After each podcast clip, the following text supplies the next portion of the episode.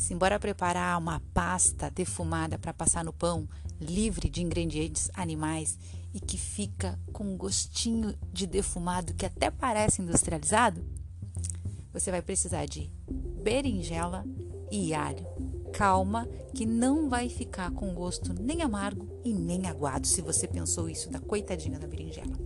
Você vai espetar o alho e a berinjela e você vai colocar assar na própria chama do fogão. É claro que se por acaso tiver alguma churrasqueira funcionando ou fogueira, você pode assar esses ingredientes direto no fogo para pegar o gostinho de defumado. O ponto de retirar do fogo, você vai virando a berinjela ali espetada, é quando toda a casca ela tiver escura, tostada, tá? O alho a mesma coisa. Uma vez que a senhora berinjela e o senhor alho estão bem tostados, bem assados, é só com a casca retirada, é claro, colocar no liquidificador, bater bem, vai virar um creme maravilhoso. A propósito, tem um liquidificador funcionando aqui ao fundo.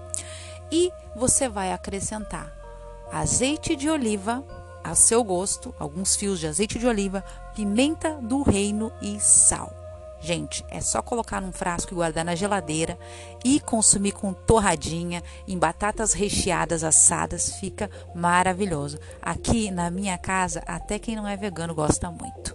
Um beijo, eu sou Gabriela Machado e esse é o Vegano e Simples.